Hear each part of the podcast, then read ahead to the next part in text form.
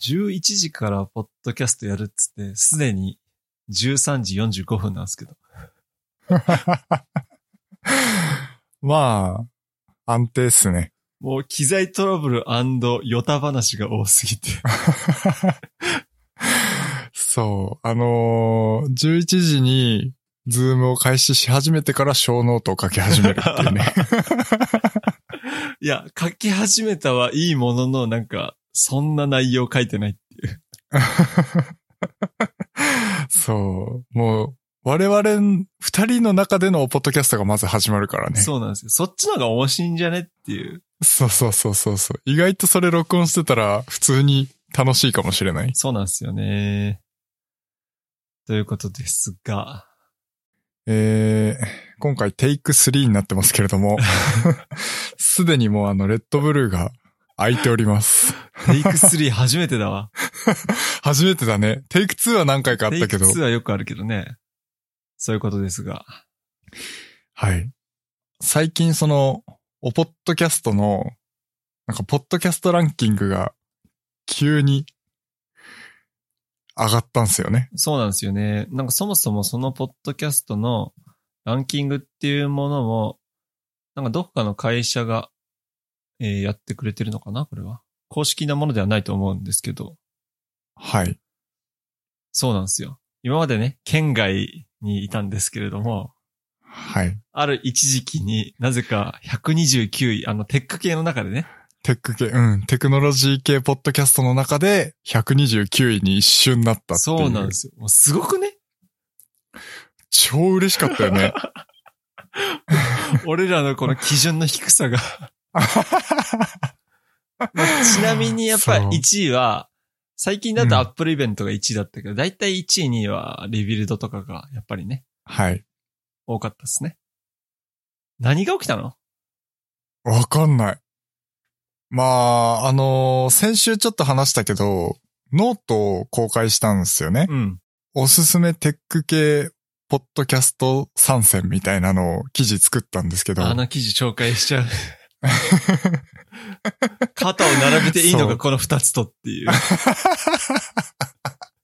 一応そのテック系ポッドキャストとして私すごくよく聞いてる Rebuild、まあ我々聞いてる Rebuild と、まあそのランキングでも常に上位にある、あの backspace .fm っていう、えーポッドキャストと、もう一つですね、おポッドキャスト。この三つで、えー、テック系ポッドキャストのおすすめとして参戦を紹介したんですよね。そうなんですよ。はい。だその効果だったのかなっていう感じと、あとは最近すごくこう音質にこだわり始めてきてるんですよいや、。前からね、実はいろいろやってたんですけど、最近の音がね、非常にいいんですよ。良くなっていると、まあ思いますね。うん。はい。っていうところがちょっと影響しているのかっていうところと、あとはその、そのタイミングで、えっと、エピソードを公開したっていううん。ところだからサブスクライブしてる人が、あの、まあ、聞き始めたタイミングだったっていうのもある。サブスクライブしてる人いるの？いるかどうかわからないけど、あ、新しいエピソード公開されたなって言って聞き始めたっていうところもあるかもしれないっていう感じですかね。はい。まあ、これ見て思ったのはやっぱり、ポッドキャスト自体が大変、うん、競争が少ない、競合が少ない。うんですね。そうですね。だやり始める人も少ないし、あの、聞く人も少ない。そうなんですよ。ユーザーが非常に限られてる。はい。というところで、まあ、裾野をもう少し広げないとっていうところもありますかね。うん。ポッドキャスト自体の。iPhone を買った時に必ず Apple Podcast ってデフォルトで入ってるじゃん。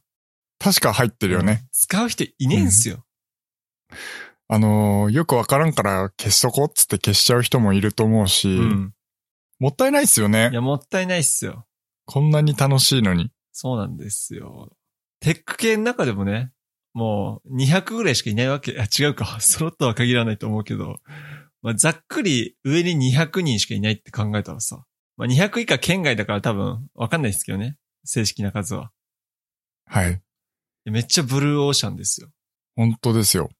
まあ、ぜひ、有名になりたいですね。そうっすね。いや、マジ、そう。だからね、いろいろ俺も考えてたんですよ。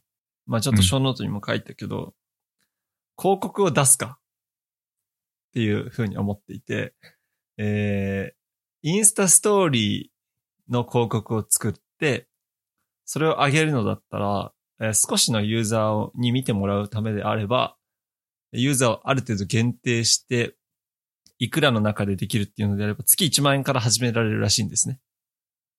へえ。だからさ、月1万円、まあ非常に投資ですけどね。めっちゃ安いけどね、広告としては。はい。安いけど、そういうところから少しずつね、始めていくのもいいのかなと思って、今、どういう広告があるのかっていうのをちょっと調べていて。はいはいはい。結構ね、TikTok もあるんだけど、TikTok が結構高いんですよ。ああ。うん。だから、TikTok で広告出すんであれば、自分で TikTok の動画作って、自分が一ユーザーとして発信していく方が、うん。あの、いいのかなとは思っている。はい。確かに。うん。だからね、少しずつ、少しずつ毎回言ってるけど、みんなに聞いてほしいですね。はい。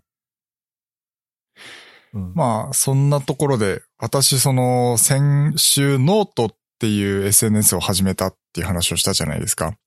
うん。で、基本的には、あの、ノートで書いてることっていうのは、ポッドキャスト、まあ、その、おポッドキャストに関することっていうのはあんまり書いていないんですけども、その、ユーザーにとって有益な情報をいろいろ出していこうと思って、あの、いろんな記事を書いてるんですよね。テック系に関するような。例えば、えっと、iPhone 使ってる人で今、背面のダブルタップをしたら、あの、いろいろできるじゃないですか。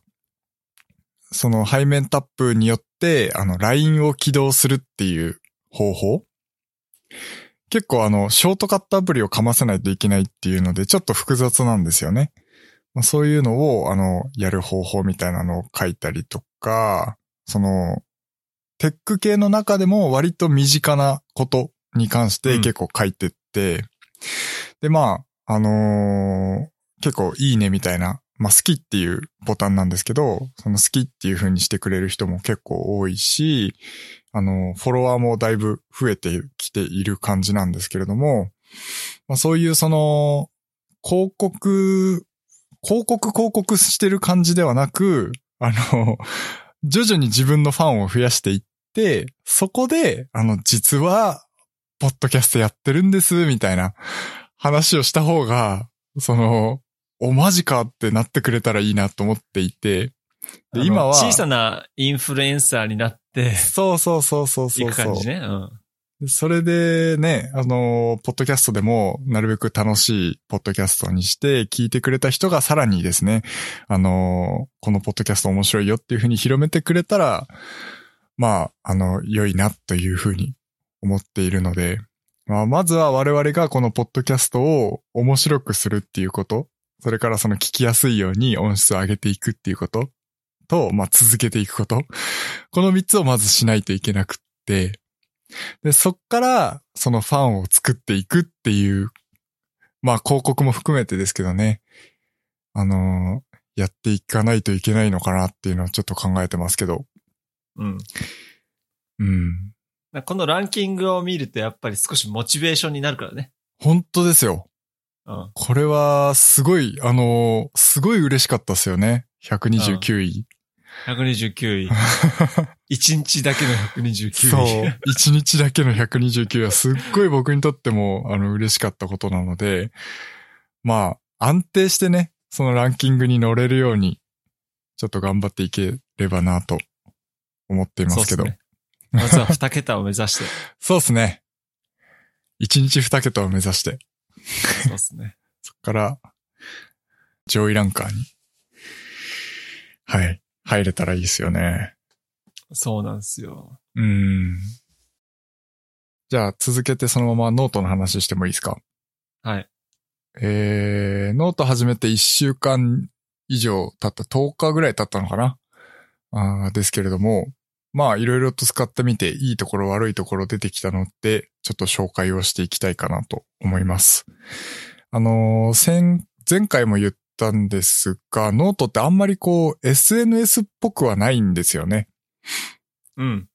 っていうのも、なんかその SNS っていうのは、まあ、いわゆるこう、バンバン情報を上げて、それが信憑性が高かろうが高くなかろうが、こう、まあ何でもいいから、とりあえずもう自分の思ったこととかをバンバン言うっていう感じなイメージがあるんですけれども、だからいわゆるコミュニティですよね。で、そういうものよりは、ノートってどちらかというと自分の考えをしっかりまとめて記事にしていくっていう感じなんですよね。だからその情報の質が一つ一つ高いような気がするんですよ。っていうところで、あ、良いなって思っているのと、あとはその、ノート内に広告がないんですよね。じゃあどういうビジネスモデルかっていうと、その、ノートを使ってるユーザーが、その、この記事いいねって思った人に対して、こう、サポートを、お金をこう、送ったりとか、あそんなことできるんだ。できるんですよ。とか、まあ投げ銭みたいな感じだよね。あの YouTube のライブでいう投げ銭みたいなものとか、あとはその有料記事っていうお金をもらうことでこの記事読めますよっていう設定もものすごく簡単にできるっていう、なんですよね。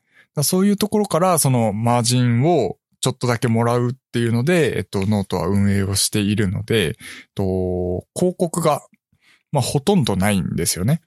うーん。たまにその企業コラボみたいなので、あの、こういう、あの、テーマの投稿してね、みたいなのはあったりするんですけど、それも別にその広告っぽい広告はないので、あの、それも良いなっていうところとか、あとはその、ノートプレミアムっていう会員制度があって、毎月500円払うと、そのノートの機能がもう少しこう、いい感じに使えるようになるみたいな。あそんなのもあるんだ。そういうのもあったりするので、えー、まあそういうユーザーからお金を集めることによって運営しているから、その広告とか無駄な、えー、と、情報が少ないっていうところはありますね。で、あと、ノートって有料記事で稼いでるのかと思ってたけど、それだけじゃないんだね。それだけではないんですよね。で、もっと言うと note pro っていうモデルもあって、それは基本的に企業アカウントなので年間50万円ぐらい払わないといけないんだけど、まあ、それをやると、そうなんです。なんか、もう、めちゃめちゃすごいノートの機能が使えるのかな。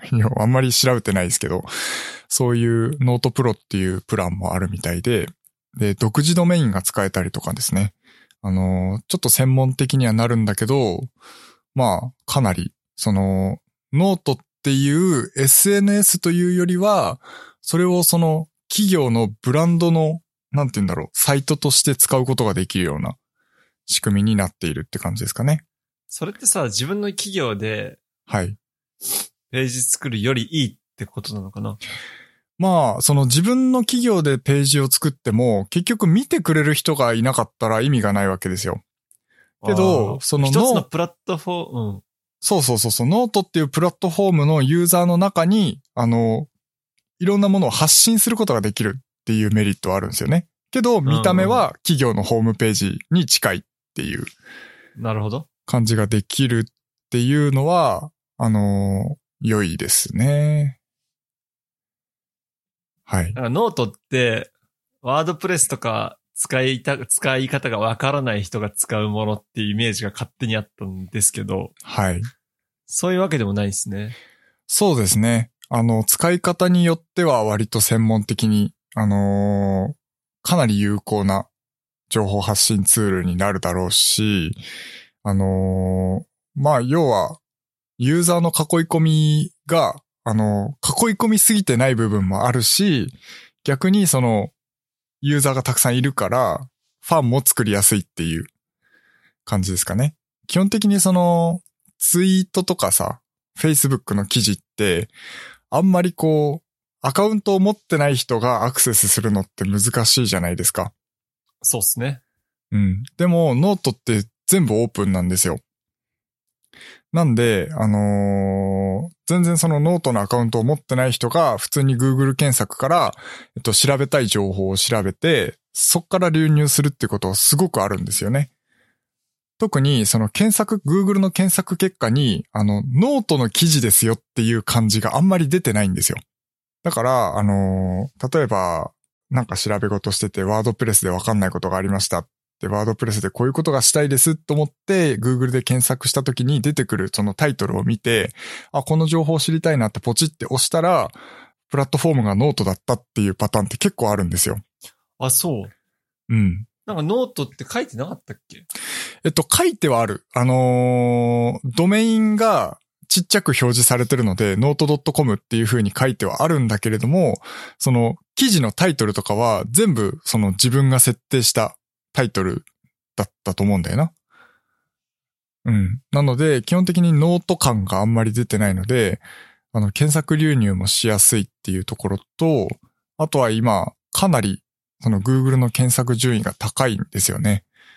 これも前にちょっと話したかもしれないですけど、昔やってたネイバーまとめっ、あの、もともとすごい検索順位高いところにこう表示されてたのが、あまりにもその情報の、あの、精度が悪すぎるっていうところから、検索順位がこう、下ろされちゃったんですよね。アルゴリズムで。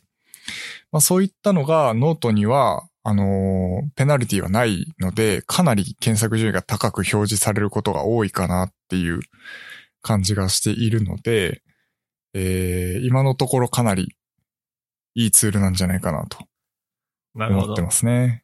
俺もノートやろっかな、じゃあ。いや、すごくいいですよ。自分のブログ書いてないのになんかノートやるのってなんか、そう。気が進まないんですよ。そうなんですよ。そうなんですよ。だから、使い分けをしていかなきゃいけないかなって、まあ、前回にも話したんですけど、思っていて、えっと、まあ、ここ、ノートのデメリットになるんですけれども、えー、シンプルすぎるんですよね。シンプルっていうのはいい、いいことなんだよ。シンプルっていうのはいいことなんだけど、あまりにもシンプルすぎて、例えばその細かい情報ですね。あの、テーブル使って表現した方がわかりやすいだろうな。テーブルっていうのはあの、表ね。表を使って表現した方がわかりやすいような情報だとか、あとは、その、下線を引きたいとか、文字の色変えたいとか、あの、それはできるでしょ？できないできない、できないあ、、できないんだ。できないんですよ。例えば、あの、引用ボックスみたいなのを作れるのあ引用ボックスだけは作れるっすね。あ、引用はできるんだ。あそう。できることは、あのータイトルとして設定すると、文字が大きくなって太くなるんですよね。あとは、その文字列の中に太字だけは作れるっす。けど、下線とかは引けないし、あの、マーカーペンみたいなのもできないし、文字の色を変えることもできない。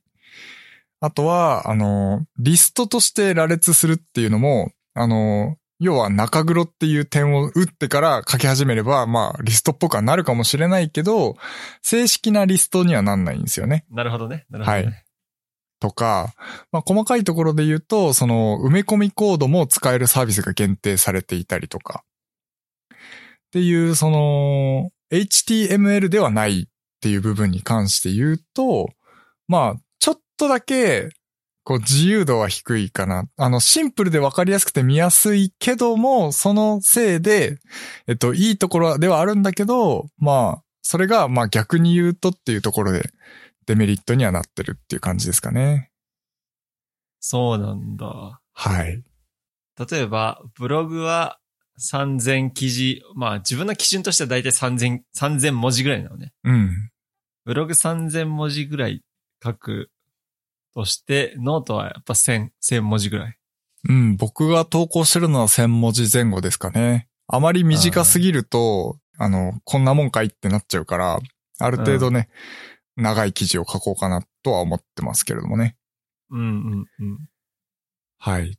というところで、まあノートめっちゃいいですよっていう話ですね。そっか。今までその、僕ツイッターとかインスタとかあんまり続かなかったんですよ。ほとんど、まあ見てみればわかると思うんですけど、ほとんど投稿してないんですよね。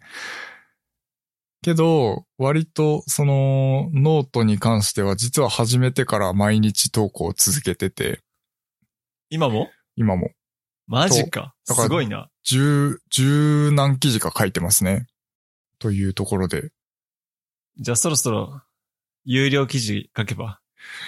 うーん、まあ今んところその有料記事にした方が良いかなと思ってるような記事を書く案ができてないので、まあなんとも言えないですけど、まあ、こう僕が生きてる中で、これはちょっと有料にしてもいいかもなって思えるような記事が書けたら、そうしようかなとは思ってますけど、なんだろう。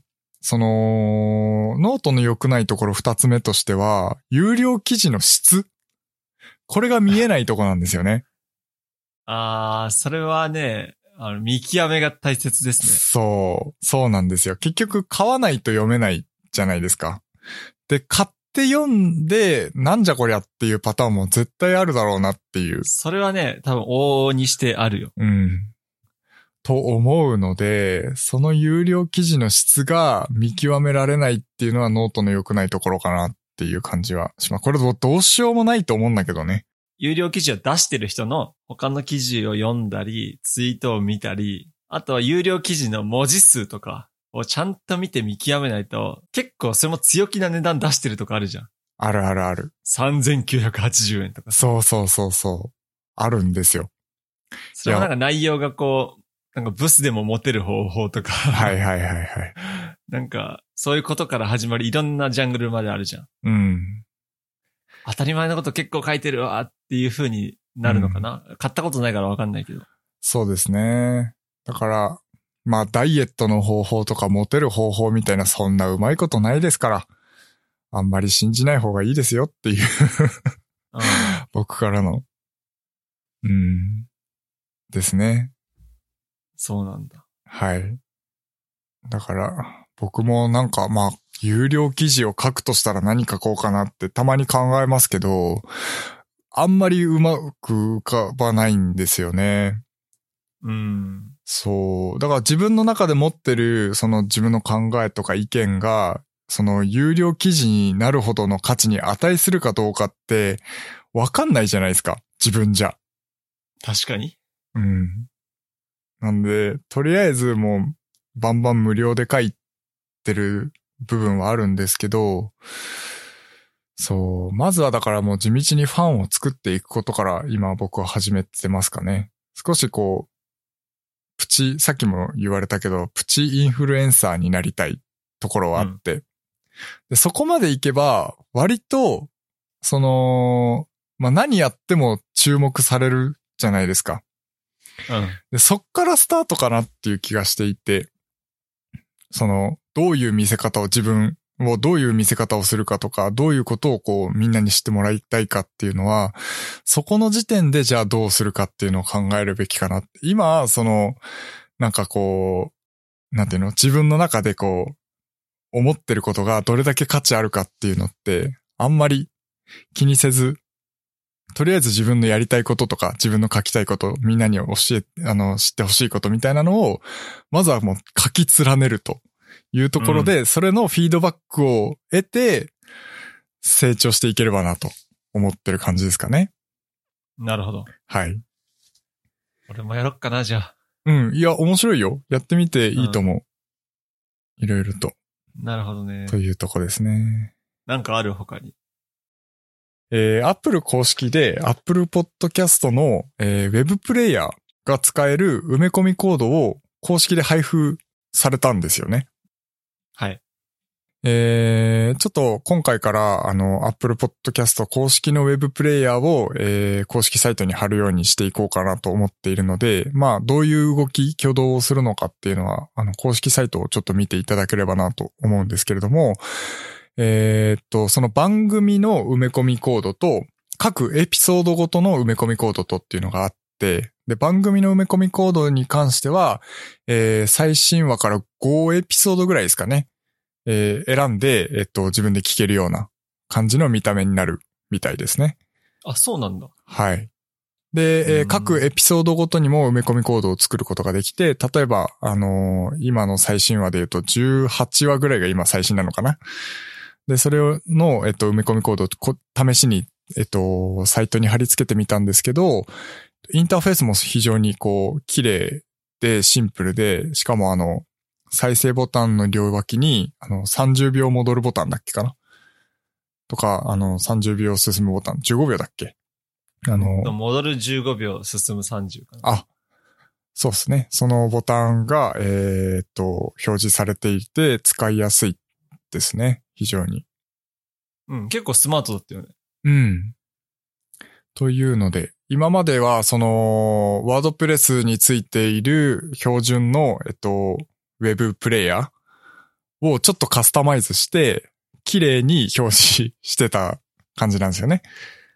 ちょっと見た目がいいように表示してたんですけど、まあ、さらにですね、あの、洗練されたデザインというか、まあ、ちょっとこう、あの、シンプルかつ必要な情報がいろいろ表示されるっていうところで、えーうん非常に良いウェブプレイヤーが、えー公式で配布されたので、それにしていこうかなと思ってます。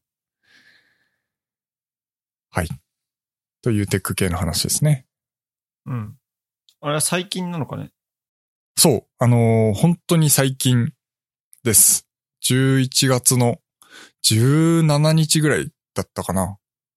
に、えっ、と、公式には配布が開始されたみたいなんですけど、そのアップルのなんかプレリリースみたいな話が全然なくて、他のテック系のブログみたいなので、こう、表示、あの、そういう記事が書かれてたって感じですかね。そうなんだ。アップル公式では発表はないわけね。ないんですよ。ああ。で、そう。で、埋め込みコード、なんかね、埋め込みコードっていうボタンが、こう、表示されるようになったことには気づいてて、で、これって最近だっけかなと思って、埋め込みコードっていうのを調べたら、えっと、アップル公式で、本当に最近、あの、使えるようになりましたっていう記事がバーッと出てきたんで、あ、最近だったんだと思って。で、特に、その、実はノートに埋め込みたかったんですよ。埋め込みコードを。なるほど。そう、そうそう。で、それを、その、埋め込みコードをやるのに、その、ノートで埋め込みコードっていう風のを調べたら、すごい最近、アップルで公式に出しましたっていうのもあったりしたので、いや、タイムリーだなと思って、これちょっとポッドキャストのネタにしましたけど。はい。はい。なるほどね。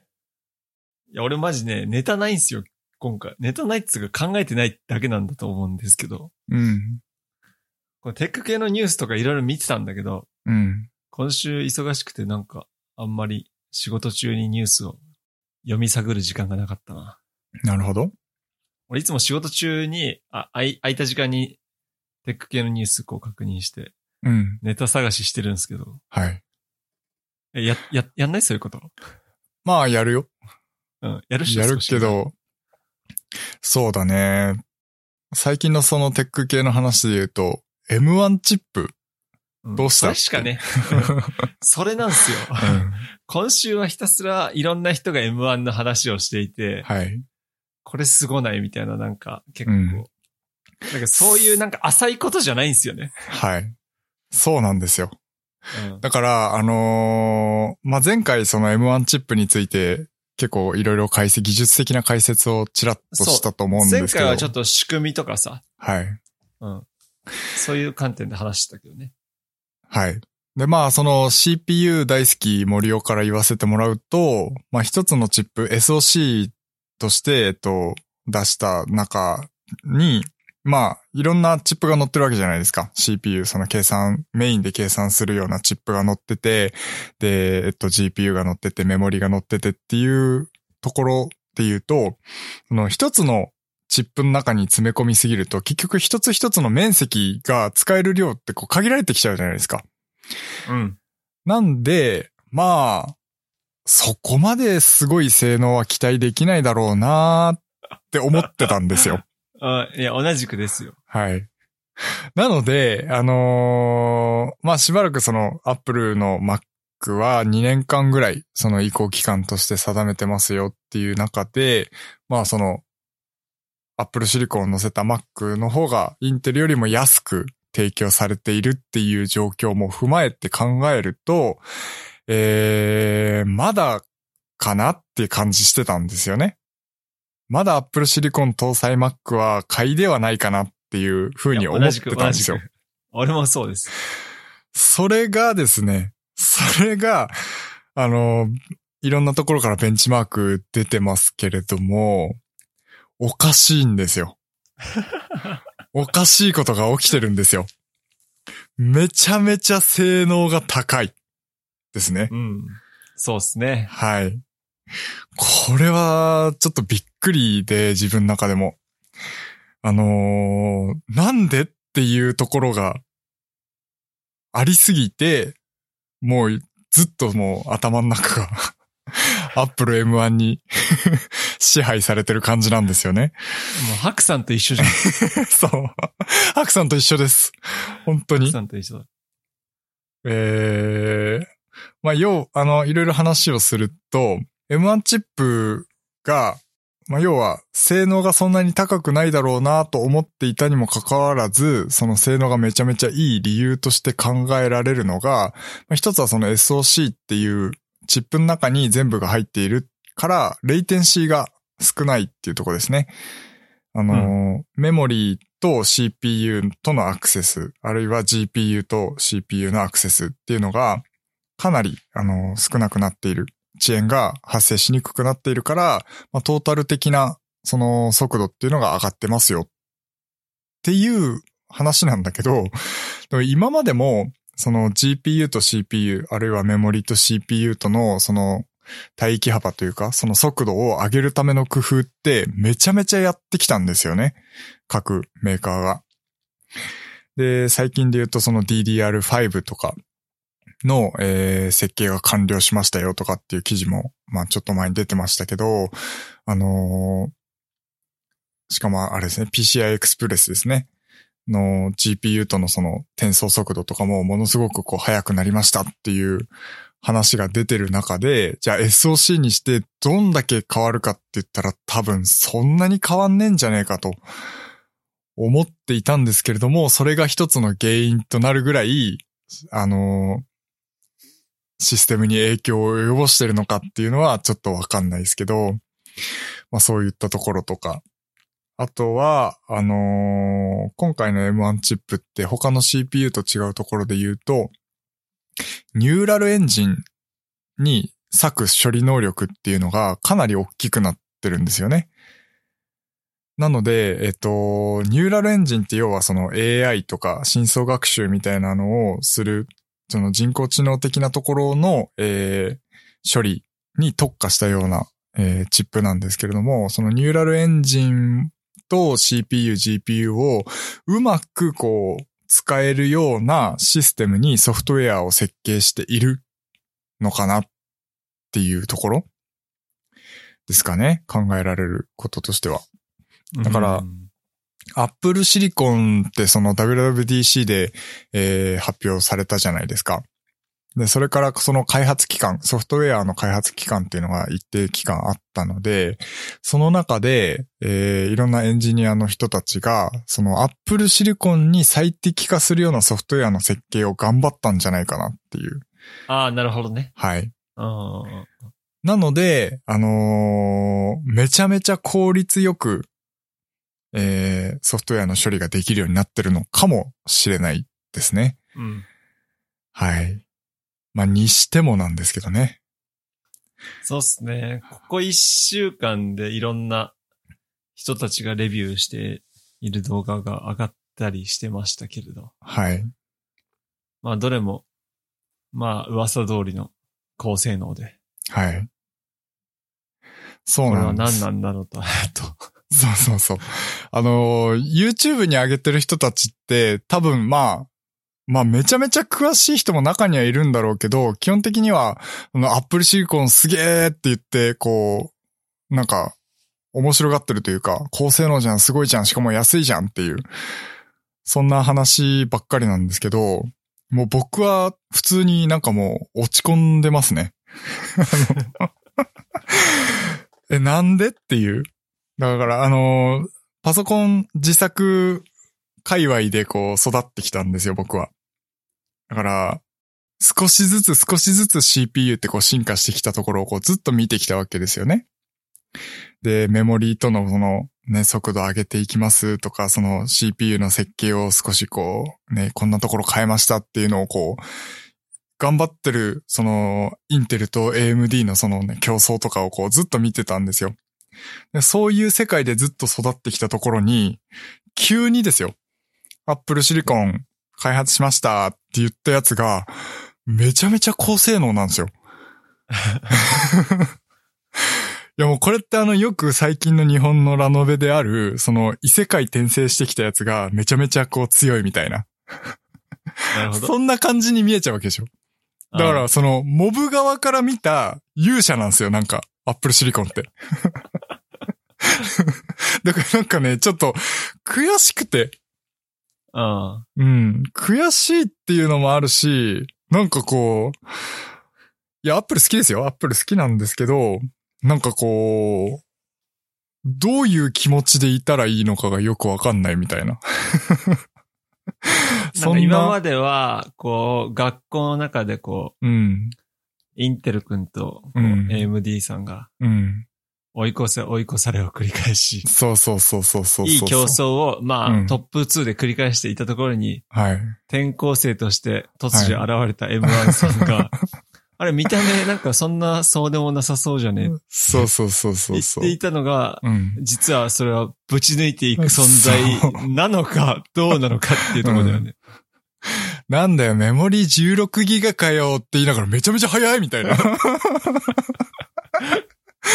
いや、だけど、俺、未だになんかね、うーん、信じていいのかよくわかってないんですよね。そうなんですよ。ここ完全に信じきれないところがちょっとね、あるんですよね。うんその異世界から転生してきた人たち、人たちっていうかその M1 君がですね、ちょっとこう闇を抱えてるんじゃないかと。どこか苦手なところが。そうそうそうそう。なんかちょっとこう、なんかね、こう、打ち解けきれてないんですよね。だから、どこか一つめちゃめちゃ欠損してて、うん。何かができないことがあるのではないかとはい。思って今様子を見ているところですよね。そうなんです。だからまあ、ロゼッタを介してたけど、普通になんかこう、何でもできちゃうんですよね。インテルでできる、そのインテル版の Mac でしかできないことっていうのが普通にないんですよね。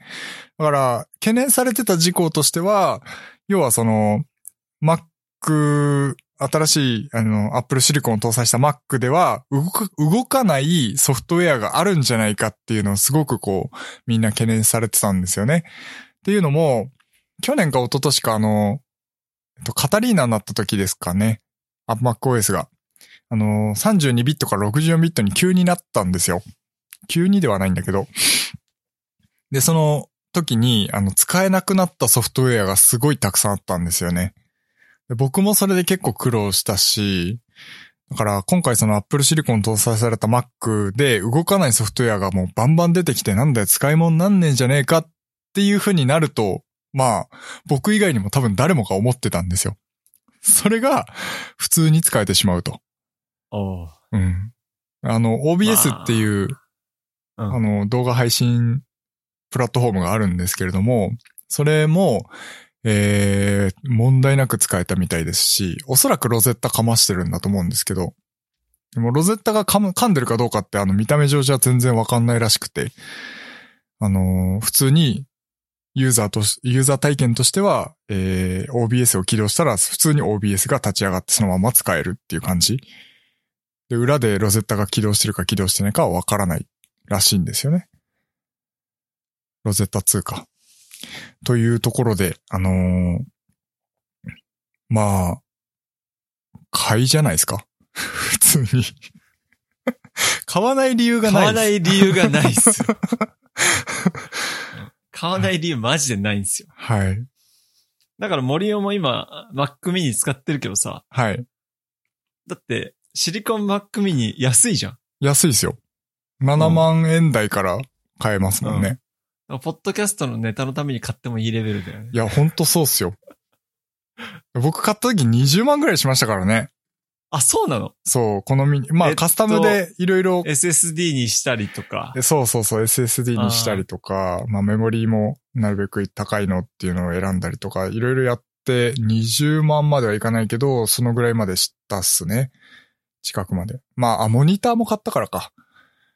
実質16万とかぐらいまではした気がしたので、まあ、それに比べても安いし、しかも高性能っていう。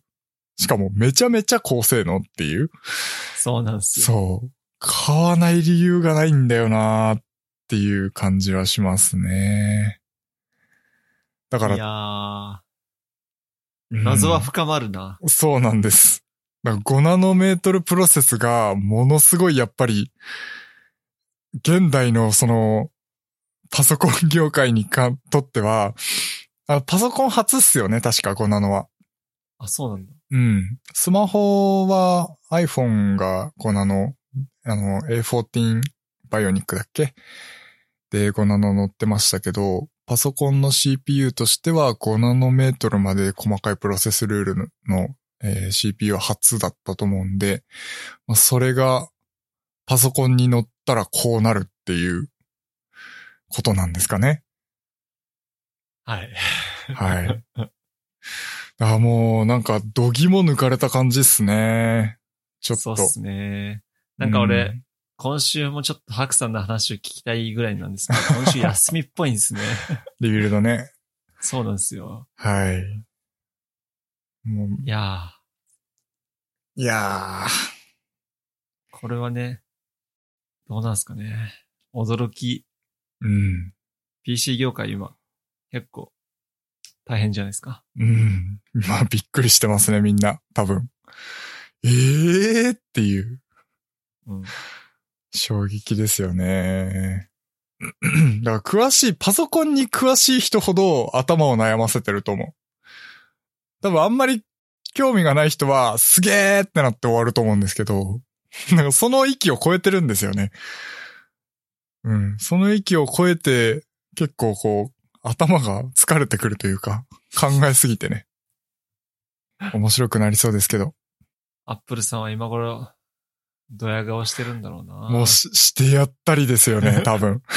お前ら M1 舐めてただろうって。そうそうそう。もうドッキリ大成功ですよ、多分。アップルからしたら。そうなんですよ。いや、もう、本当ね、やられた、やられたっすよ。面白いぐらいにやられてしまいましたよ。はい。まあそんなところで、M1 買いですね。まあ僕は買わないと思いますけど。買わないの？多分買わないですけど。絶対、まあ来年 M2 が出るじゃないですか。うん、まあ間違いないね。M2、まあ M3 が出てくと思う、出てくると思うので、まあそれが出てからでもいいんじゃないかなって思ってますし、M2、M3 乗った極薄 iMac が出そうだな。本当っすね。そういうのもあるだろうし、でもハードウェア的にも多分小さくなったりだとか軽量化されたりだとか、はい。いろいろ MacBook とかも変わりそうな予感ですね。うん。なんで、えー、まあちょっとその、Windows PC 自作で組みますっていう話を、これまで何回もしてきてると思うんですけども、まあ、またちょっとその、Mac の株が上がりそうな感じはありますね。だけど森はあの、インテル信者でしょ？そうっす。僕はもうインテル大好きなんで、ただちょっとね、あの、今まで Mac にインテルが乗ってましたよっていう状況から、あの、Apple シリコンで頑張っていきますよってなって、まあ、こ今後2年間で、あの、Apple シリコンモデルだけしかなりませんよってなったら、もうインテルの株が多分結構下がってきちゃうと思うんですよね。うんで最ね。最近 AMD がすごい頑張ってるじゃないですか。で、その AMD の開発で、まあどんどんそれが上位になってきて、あのー AMD も多分5ナノいけると思うんですよ。なんでかっていうと、基本的にその Apple、今回 M1 っていう CPU を作っている会社が、その TSMC っていう企業で作ってるんですけど、と AMD が開発してる CPU も TSMC が作ってるんですね。同じ会社で作ってるんですよ。その製造している会社が、企業が同じなんですよ。なんで、えっと、5ナノの CPU を開発しようと思えば多分できると思うので、えー、来年、再来年ぐらいには、まあ出てくるんじゃないかな。今7ナノメートルなんですけど。で、えー、そうなってくると、インテルが今開発は自社で CPU 作ってるんですけれども、それが、まあ、10ナノメートルの開発をやってるんですけど、まあ、実質7ナノメートルなんですよね。ちょっとその、えー、インテルが言ってるプロセスルールのその考え方と、その他の、えー、AMD とか Apple が作ってる CPU のプロセスルールのそのピッチの幅の考え方が若干違うみたいで、えー、実質7ナノメートルの、えー、CPU を今、インテルが開発頑張ってるんですけれども、まあそれが成功したとしても、もうすでに5ナノメートルの CPU が、えー、で、もう TSMC で作ることができちゃっているので、うーん。まあ、だいぶインテル遅れてるなっていう風になってしまっているっていう状況ですね。インテルはこれからがちょっと勝負どころですね。はい。ちょっと勝負どころですね。だから設計自体はやっぱ難しいんですよ、インテルの方が。なので、やっぱ開発になかなかこう、進展がないっていうところなんですけど、もう実績として、性能が高い CPU ができてしまっているので、こうなので、だからこう、インテル、どうするっていう難しいところですね。はい。はい。M1 チップ。もうちょっといろんな動向を見ていきたいところです。はい。見れば見るほどっていうのはあるかもしれないですけどね。うん、そうっすね。はい。えー、なんかあります？なんか、ないわ。iPhone の話はこの。iPhone の話、iPhone の話いいかなと思ったんですけど、うん。なんか巷で結構ミニを評価している人多いんですよね。あー、なるほど。巷っていうかね、周りで。はい。えー、まあ YouTube とかを見ても、ミニよくね、ミニよくねって言ってる人結構いるんですけど、うん。多分、その流行りは、こうずっと大型化していたから、うん。こう皆さんないものねだりなんですよ、きっなるほどね。逆にっていうところに惹かれてるみたいなね。そう、それで多分、うん。なんだかんだ俺でかい方がいいんですよ、絶対。俺多分一度、あの、画面が大きくなる分には対応できると思うんですけど、画面が小さくなった時多分違和感すごいと思うの。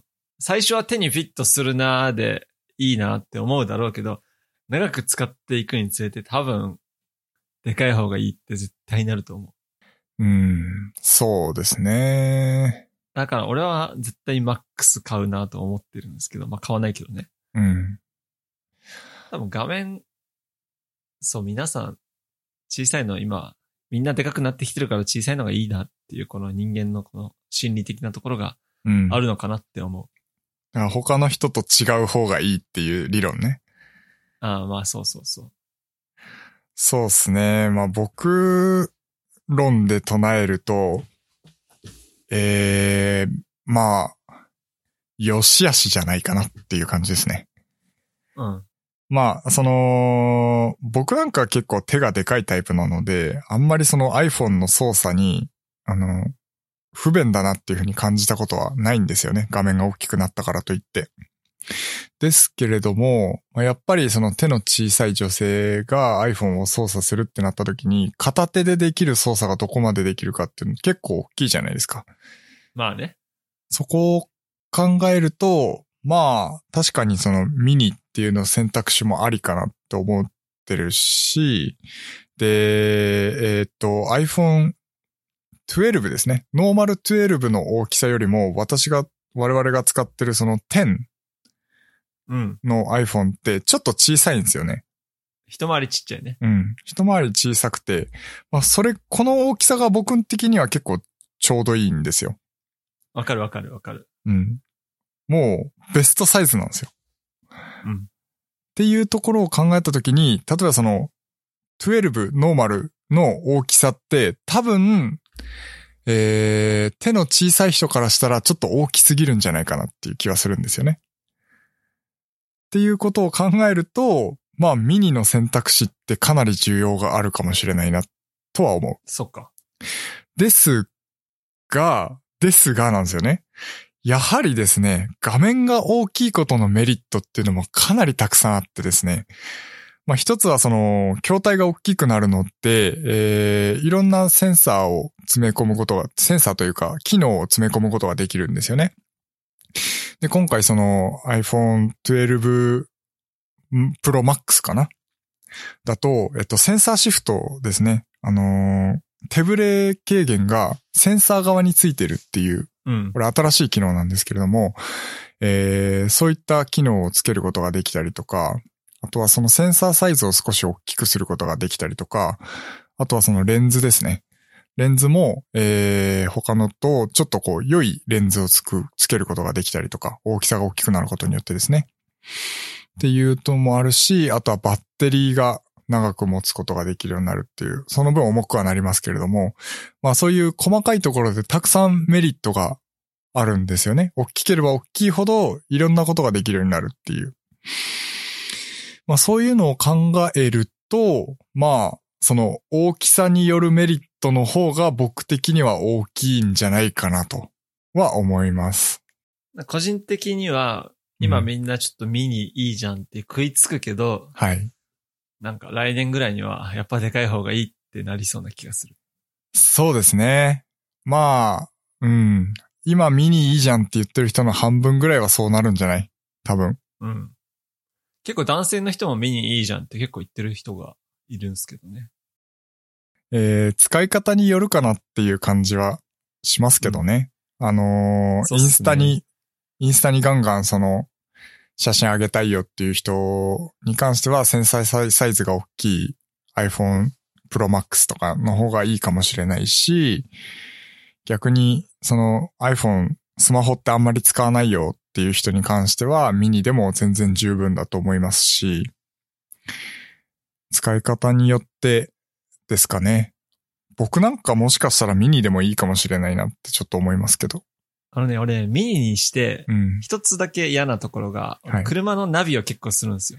ああ、はいはいはいはいはい。となった時に多分、あの、今のサイズがベストで、まあ、それより大きい方がいいなって思っていて。なるほど。ミニにすると、ナビ、あの、車のナビで車の横に置いて、運転席の横につけるんですけど、うん。結構見にくいかなって思っていますね。確かにね。それは、ナビは確かにあるっすね。うん。うん。それだけかな。はい。まあ動画は見ないし、ほとんど。うん。iPhone であんまり見ないですね。僕も。うん。あと5分ぐらいなんかある？えー、冒頭話したっけ？あの、音が良くなった話ってしたんだっけ？忘れた。もう3テイク目だから忘れたわ。したような気がする。したような気がするっすけど、その、音が良くなったこれまでの、ポッドキャストの経歴ちょっと話していこうかなと思うんですけれども、うんえー、まあ最初始めた時はですね、まあお互いそのマイクも違うマイクを使っていたし、えー、僕が使ってたオーディオインターフェースも、まああんまり質の良くないものを使っていたし、まあめちゃめちゃ音が悪かったんですよね。で、まあ、確かに。うん。その当時もいろんなことを研究はしてたんですけれども、何やっても全然音が良くなんなかったんですよね。はい。で、その編集の仕方とか、その、まあ、エフェクトのかけ方とか、エコライザーの設定値とか、ものすごく考えることがたくさんあって、まあ、いろいろ試してみたんですけれども、えー、音を大きくするとノイズも一緒に大きくなるし、ノイズを消そうとすると、えー、なんかこう、自分の喋ってる声がケロケロ、なんか変な感じになっちゃったりとかして、えー、かなりお聞き苦しい 歴史が。序盤はね、結構コンプレッサー効いてるなっていう音質だったんですそうですね。かけすぎてましたね。若干、こもり気味の。はい。うん。もう、できることなら最初からもう一回編集し直したいぐらいなんですけど。それはあの、黒歴史ってことでいいと思うんだよね。まあ、どこまで成長したかって、その成長が見れるっていう意味ではね、あの、このそのまま残しておきますけど、はい。変えたこととしては、あーまず、あのーマイクをお互い同じものを揃えたっていうところですね。そうっすね。はい。で、まあ、そんなにでも高いマイクではないんですけど、でも1万円弱ぐらいの、えーマイクを買って、まあ、それをこう二人で、えー同じマイクを使っているっていうことと、えーそれから、オーディオインターフェースですね。うん。これはでかいと思うんですけども、お互い同じオーディオインターフェースを買ったっていうところですね。えー、リンク貼っておきますけど、その SSL2 っていう、えー、オーディオインターフェース買ったんですけど、これ3万円ぐらいだっけ忘れたわ。多分2万から3万の間だった気がする。うん、そうっすね。2万3万なんで、まあ3万円前後ぐらいの、うん。えー、オーディオインターフェースにしたのと、これが結構変わった部分としては大きいですね。うん、そこでね、一回こうんう、大きく変わりましたね。はい。あのーノイズがかなり減ったんですよ。うん。この時に。で、えーノイズがだいぶ減ったねって言って喜んでたんですけれども、やはりですね、我々がリスペクトする、えーリビルド様には、到底音質としてはお及ばないっていう感じですね。いや、もう、ミヤーンすごいんですよ。ミヤーン様すごいんですよ。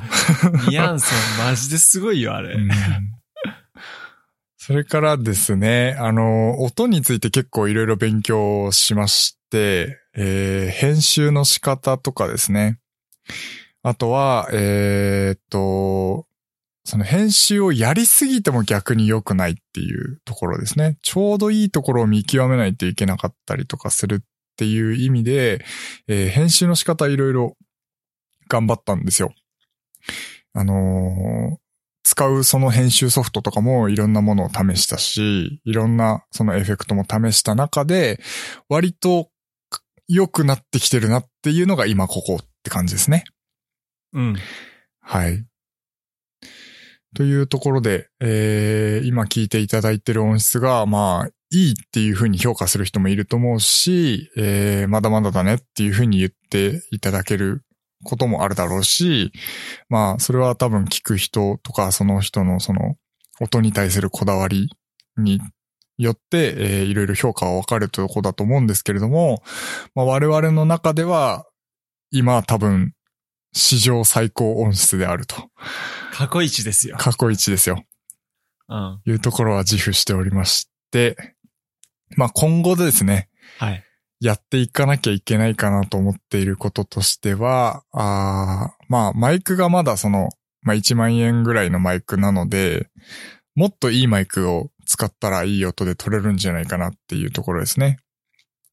まあいろいろ調べましたけれども、えーっと、その、周波数特性とか、あとはその指向性ですね。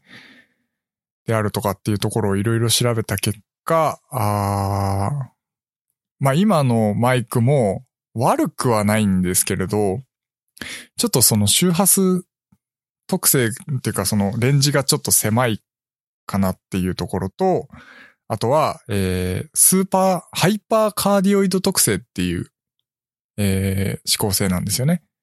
え、何それ？っていうのは、あの、あまりにも局所的に、えっと、音を取る範囲が設定されているっていう感じなんですよ。へえ、そうなんだ。じゃあこれ、ちょっと顔ずれたら全然ダメってこと？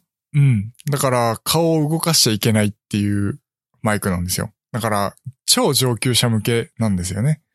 へえ。だし、えーっと、マイクに近すぎちゃうと、近接効果っていう現象が起きてしまいまして、低音域がめちゃくちゃブーストされちゃうんですよ。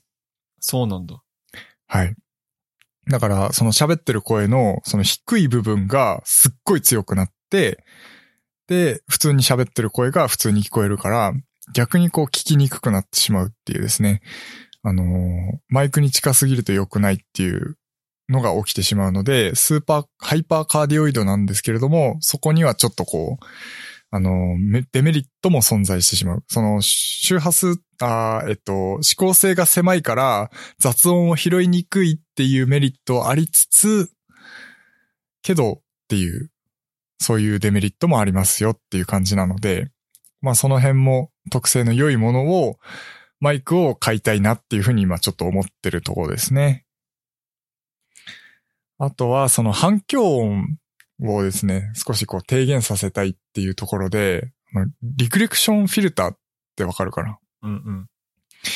あの、スポンジみたいなのをこう、マイクの周りにこう、設置して、えー反響を抑えたりとかですね。あとは、そのマイクスタンドが今机と繋がってると思うんですけど、その机を触ってしまった時にマイクにその振動が入ってしまうっていう現象を抑えるために、まあ床置きのものをしにしてみたりとかですね。ちょっとやってみたいなっていうところですかね、試しに。そうっすね。まあ、あの、引っ越したら、ちゃんと収録部屋作るわ。そう。まあもう本当に極めようとすればキリがないところではあるので、どこでこう、妥協点見つけていくかっていうところではあるんですけれども、まあ、ちょっともう楽しくてしょうがないですね、最近。その音質を極める ところに。宮川先生に聞くしかないんじゃないですか。ああ。メール送るか。メール送ろそんなところですかねう。。はい。なんか俺今回何も話してないけど。やばいな、ちょっと、もうちょいまともに話せるように頑張る。はい。まあ、なんとか1時間って感じですね。そうっすね。まあ、話せることは多分たくさんあるんでしょうけど、うんポッドキャストになるっていう話がなかなか難しいですよね。そうなんですよね。まあその辺も含めてもっともっとレベルアップしていきますので、えーはい今後ともよろしくお願いします。うい。えー今回のショーノートは、えー hpk.jp スラッシュおポッドキャストスラッシュ021で公開しておりますので、えーそちらの方もよろしくお願いいたします。それでは。それでは。